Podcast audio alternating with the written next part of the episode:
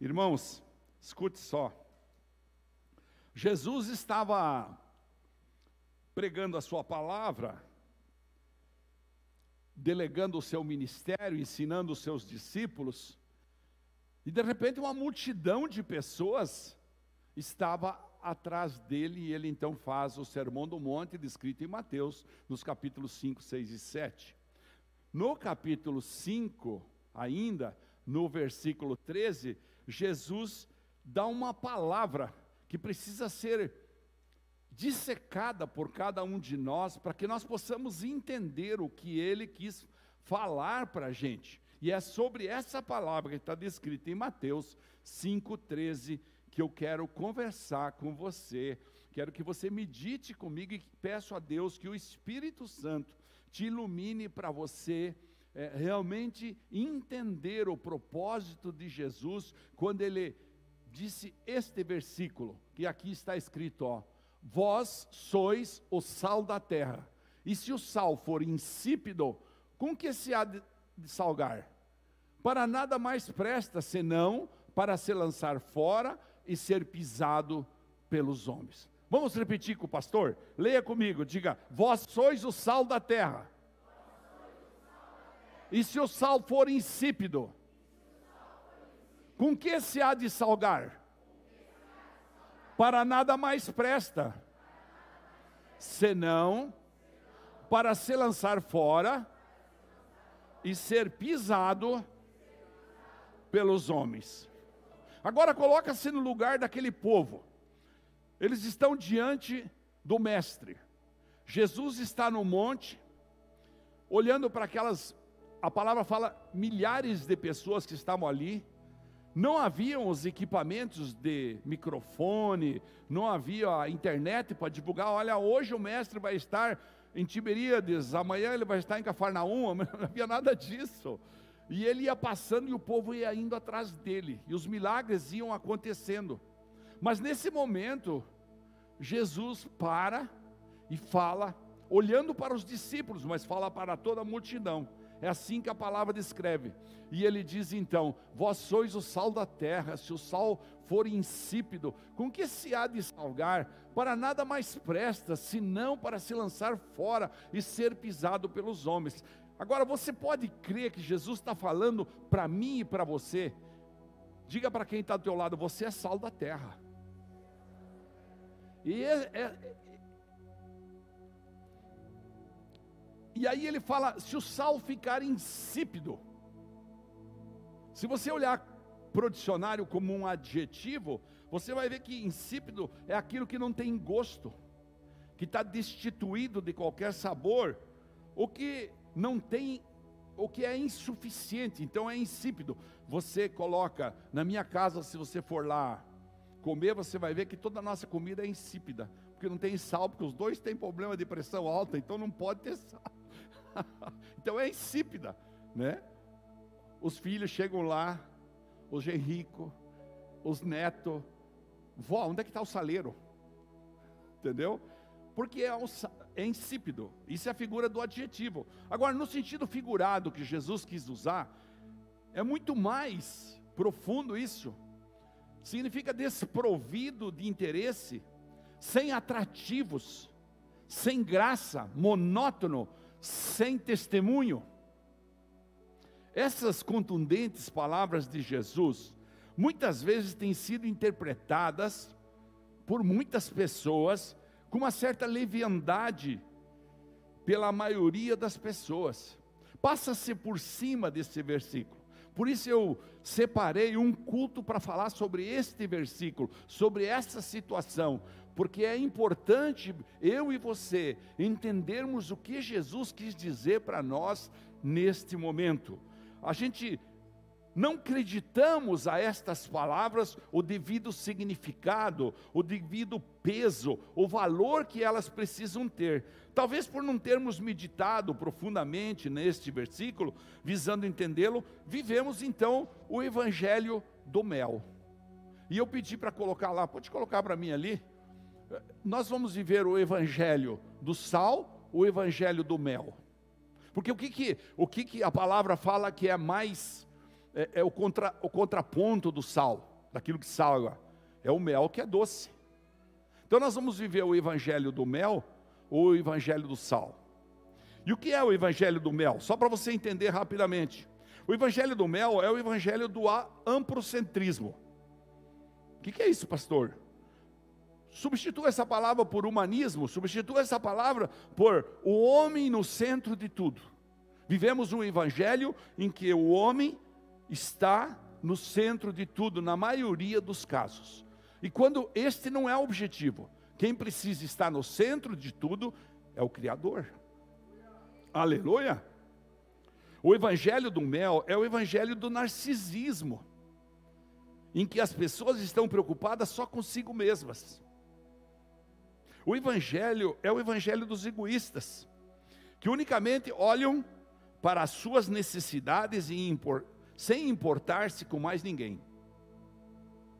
Ou seja, o evangelho do mel não é a visão do altruísta, daquele que serve, daquele que semeia, daquele que se preocupa com o próximo, daquele que entra num ambiente e fala: Não, mas eu, eu faço parte, eu, eu sou parte disso. O evangelho do mel é o evangelho onde os templos deixam de ser lugares de adoração para se transformarem em consultórios psiquiátricos, em supermercados, onde se espera encontrar os mais diversos artigos desde um carro zero quilômetro, um apartamento, um negócio ou até um aumento salarial. Não que essas coisas, vejam bem, não são importantes e passem despercebidas por Deus. Muito pelo contrário, Deus sempre vai atender a súplica de um filho seu. Salmo 51, 17 fala: A um coração quebrantado não resiste o Senhor. Então, mas o grande problema é que a gente inverte as ordens dos fatores. E nós precisamos recolocar, através deste versículo que acabamos de ler, as coisas no devido lugar na nossa mente, no nosso entendimento e especialmente na nossa prática diária do cristianismo. Mateus 6,33, vocês estão lembrados, sempre a gente fala aqui. Mas buscar em primeiro lugar o reino de Deus e a sua justiça, e todas essas coisas vos serão acrescentadas. Mas eu estava pensando, o que está acontecendo? Estamos desvirtuando? Estamos dizendo para Deus diferente. Buscai primeiro seus interesses pessoais, e o reino de Deus lhe será acrescentado. Essa é a inversão de valores que nós estamos vivendo. Esse é o evangelho do mel e não do sal. A nossa aliança com Deus nunca será evidenciada no evangelho antropocêntrico, egoísta, narcisista que prioriza a criatura ao invés do Criador. Enquanto estivermos no centro de tudo, preste atenção, enquanto estivermos no centro de tudo, buscando o nosso bem-estar acima do interesse de Deus, nossa vida não fará diferença alguma em lugar algum. Muitas vezes Deus vai nos constranger a viver vidas que não estão exatamente dentro dos nossos interesses, mas nos interesses dele. Nesse caso, quando a gente não consegue ser diferente em lugar nenhum como crente, quando as pessoas eh, negociam conosco, quando as pessoas falam conosco, quando nós temos um relacionamento familiar, quando nós temos um relacionamento com clientes, quando nós temos um relacionamento com, com, com, com, com empregados ou empregadores, enfim, não importa onde, e isso não gera diferença na vida de todos aqueles que nos rodeiam, olhando para nós, falam, não há diferença nenhuma. Nesse caso, o sal perde o sabor e voltamos para a grande pergunta de Jesus, o nosso Mestre: como restaurar-lhe o sabor? Como vamos restaurar o sabor do sal? Uma vez insípido, sempre insípido.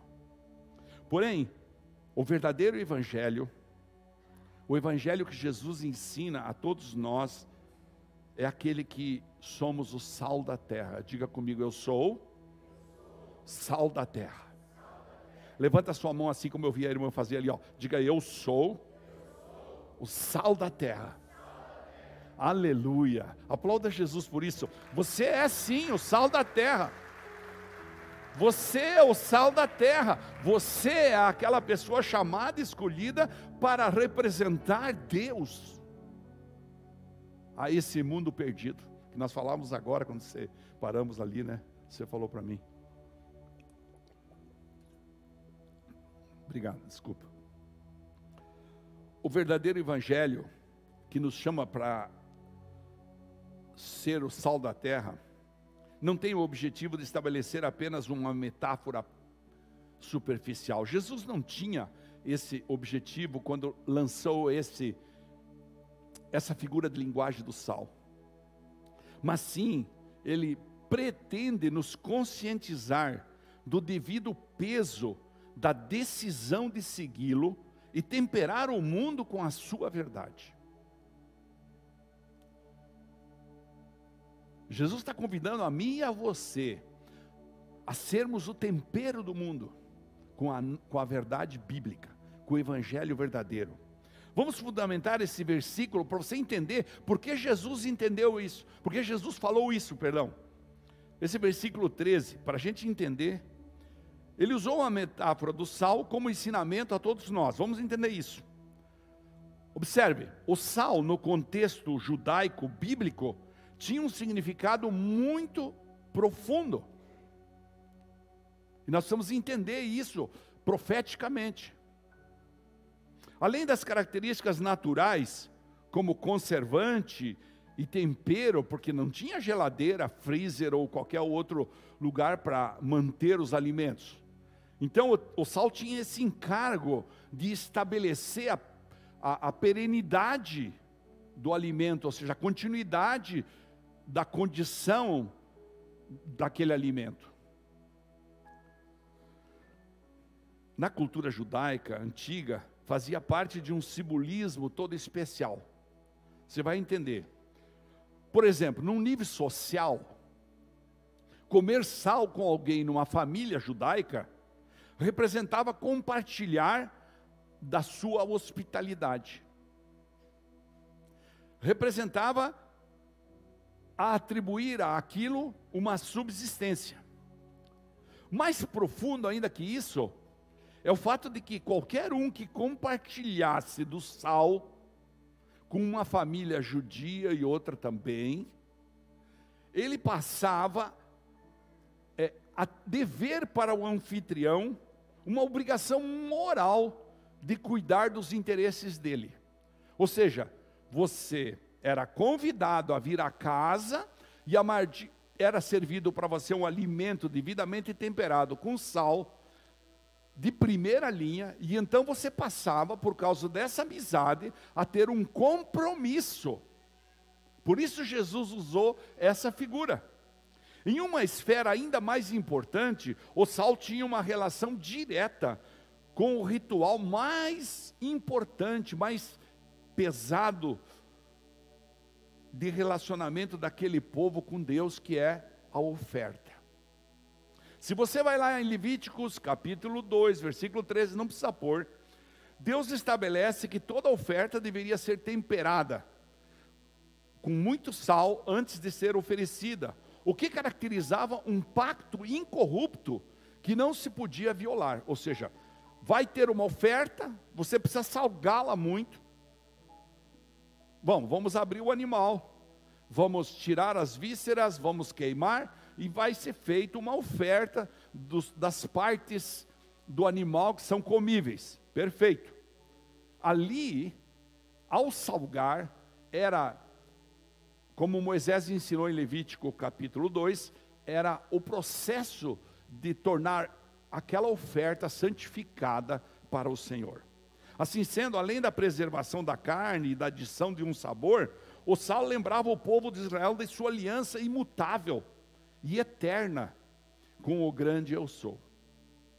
A partir daí então surge a chamada aliança do sal, que está lá em Números 18, 19, que caracterizava uma aliança inquebrável e irrevogável. É por isso Jesus fala: vocês são o sal da terra, porque a minha aliança com vocês é inquebrável, a minha aliança com vocês é irrevogável, é não corrupta, é uma aliança eterna. Eu dou a minha vida por vocês. Entende esse processo? É assim que Jesus estava vendo naquele momento que ele proferiu esse versículo. Quando o judeu se referia ao sal, ele não se referia apenas a um tempero comum, portanto. Isso nos revela uma verdade importantíssima a respeito desse simbolismo bíblico usado por Jesus. Assim, Jesus não estava apenas fazendo uma metáfora vazia, mas ele queria passar uma mensagem. Nós somos o sal da terra. Diga, eu sou o sal da terra. Ou seja, nós somos o povo que reflete a aliança do Altíssimo com a humanidade. Nós somos o elo de ligação entre o Criador do céu e da terra, que te separou, que te escolheu, que te chamou para ligar com as outras pessoas que estão aí no mundo. Aqueles que estavam fumando lá na porta, que você viu aquela cena triste lá, as pessoas que estão bebendo. Nós mesmos estamos tentando, através das, das, dos dízimos, das ofertas, e especialmente dos alimentos e a caridade, o carinho dos irmãos, que vem todo dia aqui cozinhar das nove da manhã de tarde, limpo. Né? Você pode imaginar que essa igreja tem uma cozinha enorme e não cheira nada, que são muito caprichosos, tudo é feito com muito zelo.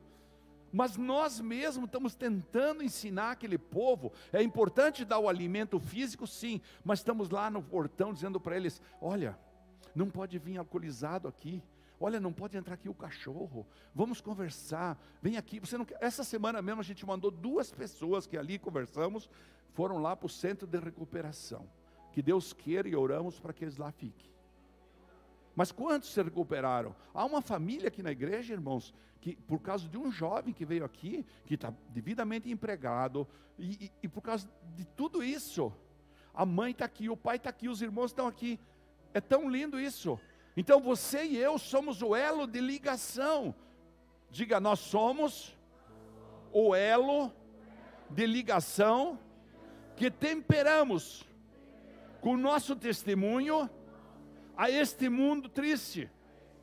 É preciso entender isso. Esse mundo vive no maligno. Esse mundo precisa disso aí. A nossa salvação se baseia em uma aliança eterna com Deus, incorrupta, inquebrável, irrevogável, que deve ser manifestada em nós, sim, e através de nós, para todos aqueles que nos rodeiam. Como eu sempre ensino aqui, e gosto de repetir isso: se necessário for, fale. Mas se não tiver que falar, só pelo seu comportamento as pessoas perceberem que você é o sal da terra, pronto. É mais importante. Veja bem, a nossa missão é ser essa ligação entre Deus e essa sociedade corrupta que aí está. O sal, ele salga por si próprio. Entenda isso. Não é preciso você incentivar ele para salgar. E Jesus falou: vocês são o sal. Entende? Esse paralelo? Um experimento científico não é preciso nada disso. Uma mistura com outro condimento, ele salga e pronto. A sua natureza é salgada, a sua missão é salgar. Diga, a minha missão é salgar. Está entendendo o que eu quero dizer? A, a, minha missão é salgar. Da mesma forma, o nosso propósito, enquanto filhos de Deus, deve refletir a aliança que temos com Jesus, e isso vai se transformar em tempero na vida das pessoas. Eu falei aqui em cima no altar para os irmãos que estão servindo, e vocês viram que eram muitos, né? Graças a Deus, que cada vez seja mais. Eu falei, é preciso entender que nós somos mais importantes que o presidente da república na vida das pessoas. Por quê, pastor? Aham, porque nós mexemos no eterno delas, na eternidade. Você, quando você fala do Evangelho para alguém, quando você dá a notícia das boas novas, quando você gasta um tempo, ou um dinheiro mesmo, ou você gasta a tua vida para você falar para alguém, você está dando um destino eterno para aquela pessoa. Você é o sal da terra. Você está temperando a vida dela para a eternidade. Possivelmente aquela pessoa estava indo para as portas do inferno e você foi lá e saqueou com a tua oração, com o teu jejum, com a tua palavra e mais que tudo isso com o teu testemunho. Você foi sal da terra, levantou aquela pessoa, deu uma nova direção. Aquela pessoa falou de Jesus para outra pessoa, aquela pessoa transformou em um pastor aquelas outras pessoas e você fica olhando, meu Deus, como é que pode, né? É porque é feito por Deus, é Deus quem faz, amém? Você é sal da terra. Diga, eu sou sal da terra. Mas o que fazer se tal aliança for violada e não for praticada? O que aconteceria se ela for simplesmente tratada com descaso? Se eu e você tratarmos com descaso essa sentença de Jesus, qual será o destino do sal insípido? A resposta de Jesus é categórica. Põe de novo aí o versículo.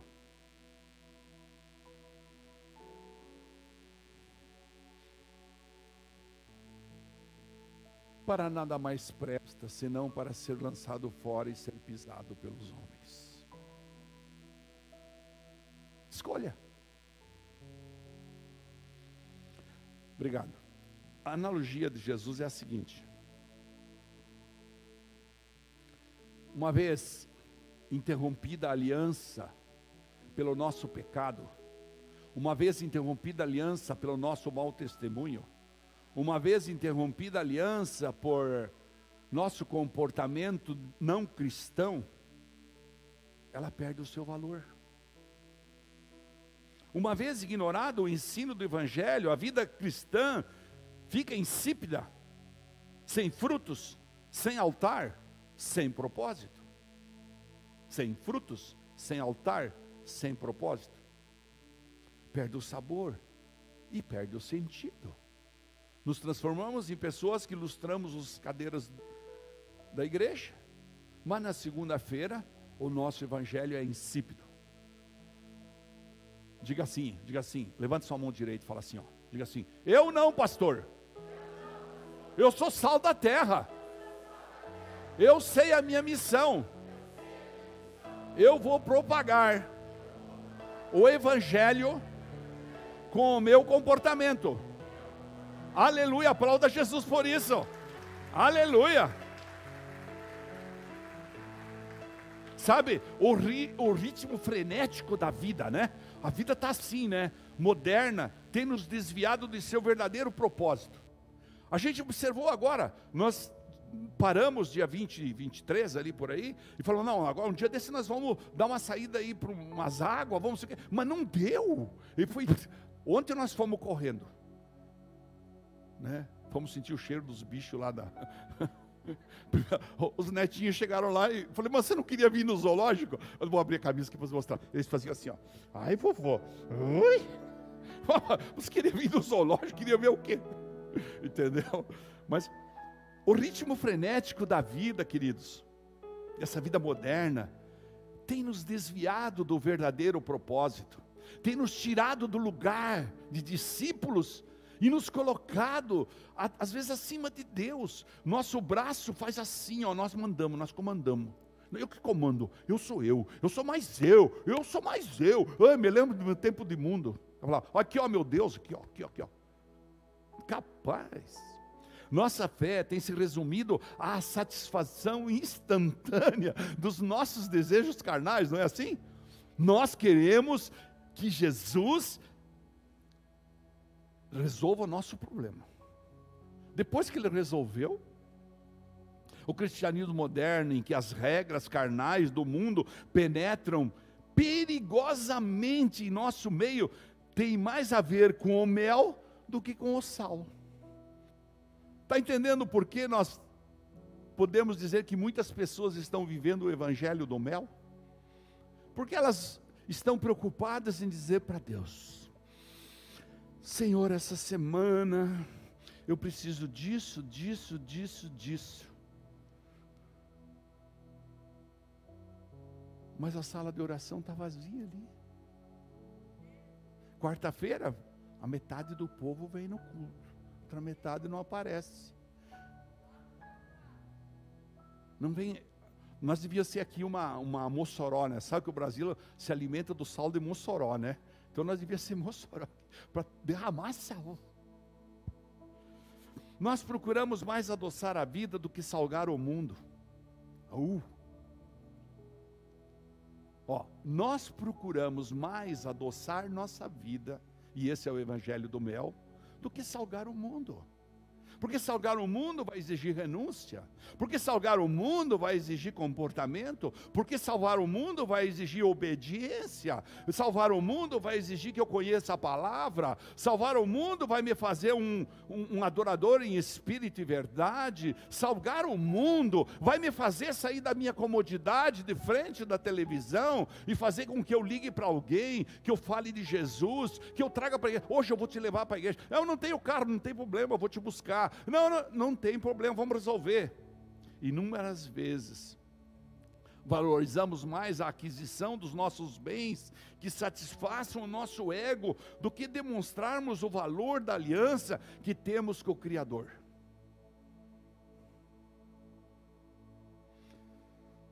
Inúmeras vezes ressaltamos o iminente castigo sobre os desviados que viram suas costas à mensagem da salvação, criticamos facilmente a eles. Mas esquecemos do nosso compromisso de salgar o mundo com a mensagem do Evangelho. E é isso que Jesus estava dizendo: vocês são o sal da terra.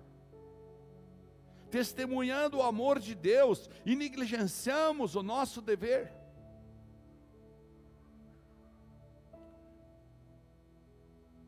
Irmãos, eu tenho isso na minha cabeça de uma forma tão, tão neurótica, que quando a gente compra um bujão de gás aqui, um P45, no mesmo dia tem que pagar, porque o cara está esperando lá que nós vamos pagar. Ah, mas não, já fechou o expediente da igreja, não importa, vamos pagar. Vamos ser testemunha, falar lá naquela igreja eu posso vender, porque eles pagam direitinho. Vamos cumprir. O aluguel vence dia 10, não pode ser depositado dia 11. Pode ser depositado dia 9, dia 8. Ou então dia 10. Por quê? Porque nós somos sal da terra. Você está entendendo o que, que Jesus estava falando?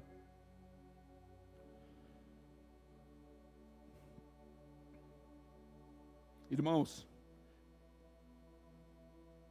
olhe só. Jesus falou aí, este é o destino daqueles que se esquivam do seu papel como discípulos de Jesus. Será lançado à terra, misturado ao mundo e pisado pelo mundo. Jesus falou. Cristo não não tempera, mas é contaminado. Cristão, perdão, que não tempera, mas é contaminado pelo mundo, vai deixar de fazer a diferença, não é verdade? E passará a ser confundido com o chão em que os ímpios pisam. Portanto, é nossa função, queridos, salgar. Diga, é minha função. Não, vamos falar mais alto, assim como, como quem está entendendo essa mensagem de Jesus. Diga, é minha função salgar esse mundo para tirar ele das trevas. Amém? Aplauda Jesus, que é isso que nós temos que fazer.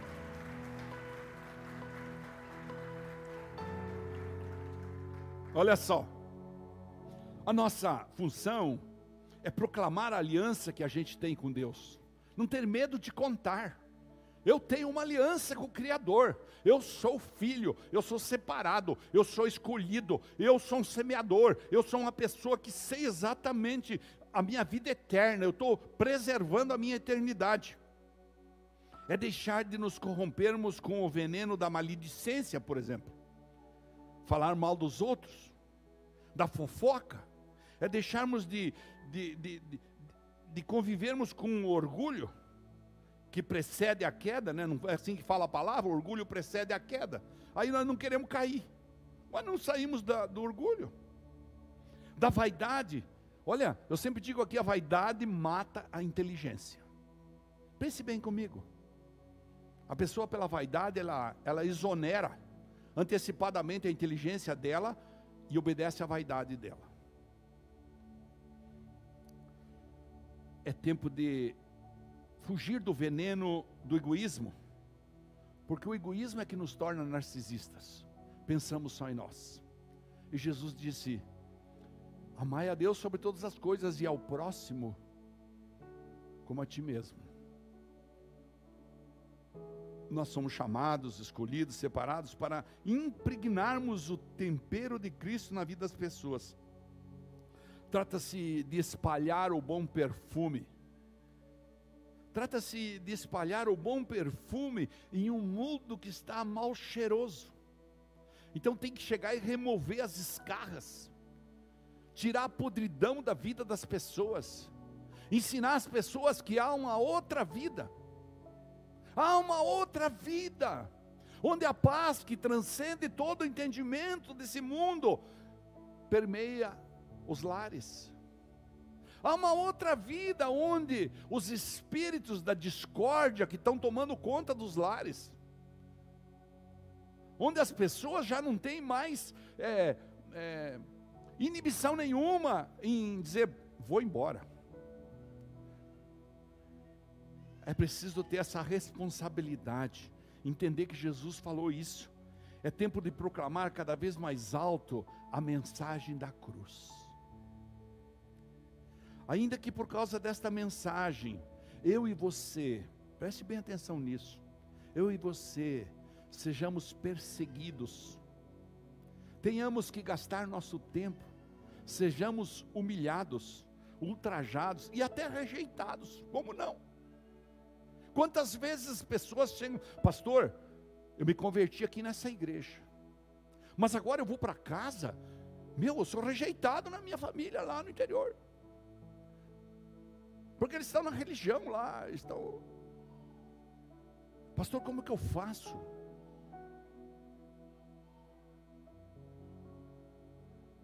Eu sempre falo, monta um quarto de guerra. Ganhe primeiro no espiritual, para depois vencer no natural. Pode vir aqui, por favor. Sabe, irmãos, enquanto a equipe vem, escute o que eu quero falar para você. A vida cristã, ela não se encerra, olha que sério isso, no momento em que nós nos tornamos cristãos. Naquele momento que a gente levantou a mão e disse: Jesus, eu te recebo no meu coração. Naquele momento em que nós entendemos as quatro leis do universo espiritual. Naquele momento em que nós declaramos que Jesus é o nosso Senhor. Não, não é aí que a vida cristã se encerra. Na, nesse momento ela começa. Daí para frente, todos nós temos o compromisso de ser sal. Fique de pé, por favor. Todos nós temos o compromisso de ser sal. Olhe para quem está junto com você e diga assim: você tem um compromisso de ser sal. Temperar esse mundo podre que aí está, viu, irmãos? É preciso entender isso. Enfim, temos um papel a desempenhar Deus não chamou você para encher você de dinheiro. Sim, Ele vai ser muito benevolente contigo, porque Ele não fica devendo nada para ninguém. Mas Deus não chamou você, Ele, Ele chamou você para te dar paz, prosperidade financeira, sim, mas acima de tudo, para te fazer uma, um ligador, uma ligação, o sal que tempera esse mundo. Nós, o corpo de Cristo, somos, olha só, irmãos, nós, o corpo de Cristo, nós somos a misericórdia de Deus com braço e perna. Nós, não é lindo isso? Nós somos a misericórdia de Deus com braço e perna. Domingo passado nós estávamos sentando na mesa. Pá, telefone. Precisa levar no hospital. Quem vai? Segura aqui, não esquente ali, deixe lá. Era quase a hora de se arrumar, nós estávamos indo almoçar. Ser a hora de se arrumar para vir aqui. Porque alguém tem que fazer, nós somos a misericórdia. Diga comigo, eu sou a misericórdia de Deus, que tem braço, perna e decisão de ser sal nesse mundo. Amém? Aplauda de novo Jesus. O grande amor do Pai demonstrado em Jesus só pode ser conhecido pelos homens através do Espírito de Deus que habita em nós, seus filhos. Ele está contando com seus filhos. Até quando ficaremos nos desviando desses princípios, esquecendo a multidão que está perecendo sem Cristo? Como nós cristãos podemos aceitar que alguém desça a rampa do palácio tocando não sei o que lá? Não pode. Nós temos que fazer essa diferença. Tudo bem, respeitamos as religiões de todo mundo, mas Jesus precisa salgar a vida dessas pessoas.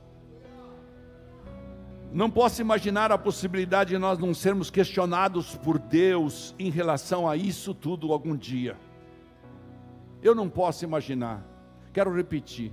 Eu não posso imaginar que nós, em qualquer possibilidade, não seremos questionados por Deus em relação a isso. Portanto, negligenciar a aliança é tornar o sal insípido. Desvalorizar esse versículo é tornar o sal insípido. Não dar o devido peso para essa palavra é tornar o sal insípido. E o destino desse sal, como repetidas vezes disse aqui, não é nada agradável. Se você vai pegar esse versículo em Marcos, ele termina assim: tende sal em vós mesmos e paz uns com os outros. Se você encontrou durante esse tempo que eu estou aqui falando, 40 minutos já, se você encontrou no seu coração uma oportunidade de transformar um pouco mais forte a tua capacidade de salgar as vidas. Se você identificou nesse tempo, ó oh, meu Deus, eu quero alinhar a minha vida. Eu não quero que você venha para frente, não. Eu quero que aí onde você está, ao cantarmos esse louvor, você fale com o Espírito Santo. Ele está aqui no nosso meio, ele está dentro de você. E diga, Espírito Santo, eu quero mudar a minha vida.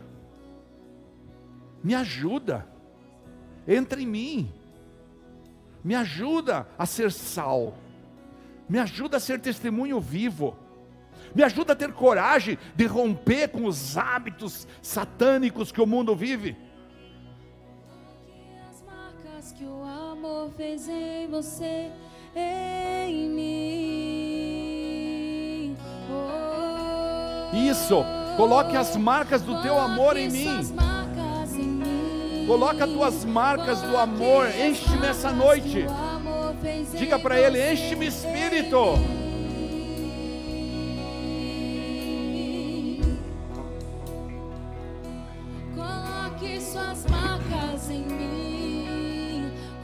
Coloque suas marcas em mim. O amor fez em você.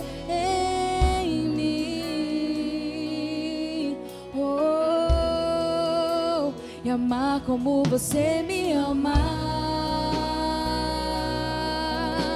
É o mínimo que eu poderia fazer por tudo o que você fez por mim e amar como você me ama.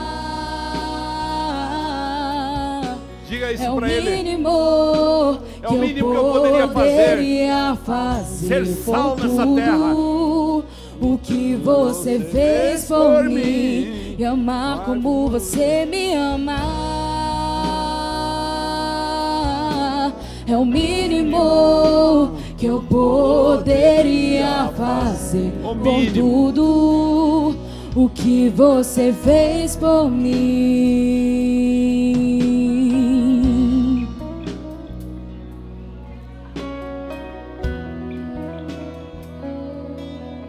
Vocês são o sal da terra. Se o sal for insípido, se ele não tiver valor em si, se ele já não serve para salgar, então será jogado fora e as pessoas pisarão. Quantas vezes nós vemos acontecer isso com cristãos que não entendem este princípio e saem para o mundo e se transformam vergonha, se transformam em pessoas pisoteadas.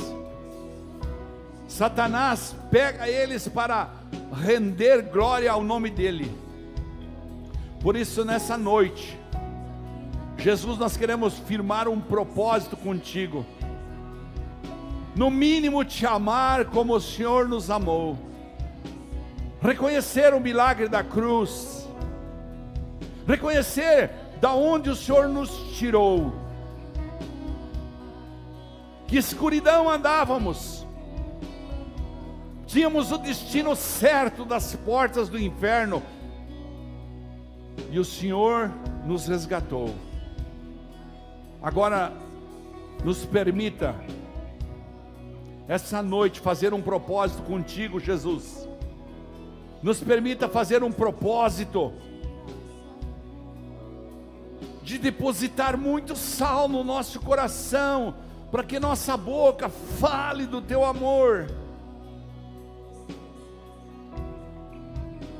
Que eu poderia fazer. O que, é que eu poderia fazer? o que você fez por mim e amar como você me ama. É o mínimo que eu poderia fazer por que você fez por mim e ser suas mãos aqui na terra e ser seus pés aqui na terra Olhar com seus olhos de graça e amor. Olhar com seus olhos de graça e amor. E ser suas mãos aqui na terra. E ser seus pés aqui na terra. Olhar com seus olhos de graça e amor. Olhar com seus olhos de graça e amor. E ser suas mãos aqui na terra e ser seus pés aqui na terra. Olhar com seus olhos de graça e amor. Olhar com seus olhos de graça e amor. E ser suas mãos aqui na terra. Ser seus pés aqui na terra.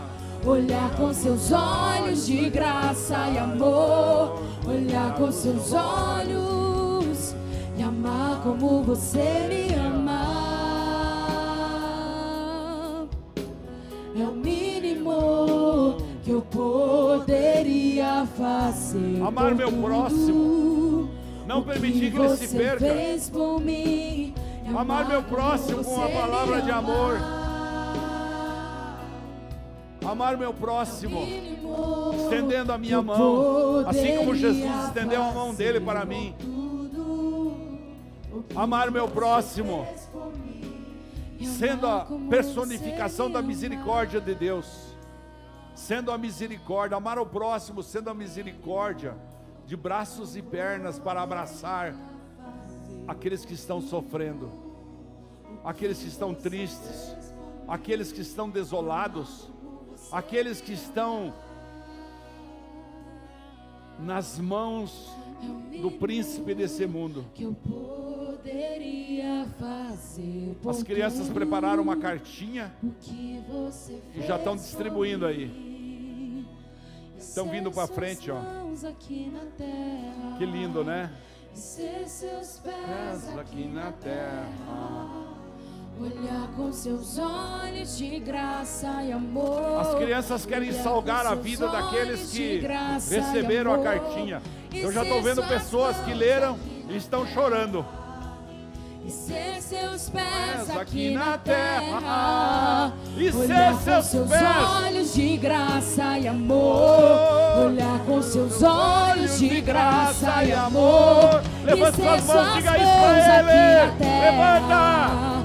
e ser seus pés aqui na terra. Aleluia! Olhar com seus olhos de graça e amor. Olhar com seus olhos de graça ser suas mãos aqui na terra. e ser seus pés aqui na terra. Olhar com seus olhos de graça e amor, olhar com seus olhos e amar como você me ama. É o mínimo que eu poderia fazer por tudo o que você fez por mim e amar como você me ama. É o mínimo que eu poderia fazer por tudo o que você fez por mim e amar como você me ama. É o mínimo que eu poderia fazer por tudo o que você fez por mim e amar como você me ama. Sim, Jesus. Que eu poderia fazer por tudo o que você fez por mim. É o mínimo que poderíamos fazer. Amar como Ele nos ama. Abraçar os que estão tristes. Consolar os corações feridos. Ensinar que há um outro caminho. Venha para a palavra e a palavra vai restaurar sua vida. Tantas pessoas machucadas nesse mundo, esperando sermos sal. As crianças hoje fizeram isso, né? Prepararam uma cartinha e vieram distribuir o sal aí. Você que recebeu um dia pode testemunhar. Quarta-feira temos um culto lindo aqui. No último culto tivemos até um casamento. Não foi? Tivemos um casamento aqui. E assim teremos muitos outros. Aqueles casamentos daqueles encardidos que estão juntos há anos e não, não se declararam ainda, nós vamos abençoar, né? Somos igreja para abençoar, não é verdade? Amém? Glória a Deus. Vamos orar por essas crianças? Estenda as mãos para cá. Oi, querido. Ah, viu? Que legal. Senhor, nós oramos para que o Senhor coloque no coração dessas crianças ainda mais graça e misericórdia da beleza que elas escreveram, tenho certeza nessas cartas. Que iniciativa linda, que mais vezes possamos vivenciar isso. Deus, essas crianças têm o endereço eterno de proclamar o teu amor, por isso protege eles, protege eles do mal, não permita que sejam tocados pela maldade dos homens, em nome de Jesus, protege eles da doença, protege eles de Satanás e seus demônios, não permita que toque neles, nós oramos para que eles sejam, Pai, nesse dia cobertos pela tua glória, em nome de Jesus, protege a família deles, que eles possam ser sal na família deles, Pai, em nome de Jesus, e a igreja diz comigo, Amém. Coloca suas duas mãos para frente. Não esquecendo da cantina, porque a cantina vai levar mais legendários para a montanha. Cantina é só para nós dar, cada vez nós vamos dar um destino para aquilo lá. Vai ser sempre para ajudar irmãos da igreja. Amém? Senhor, nós oramos para que o Senhor abençoe toda essa igreja e aqueles que estão nos vendo pela internet. Que o Senhor derrame da tua glória.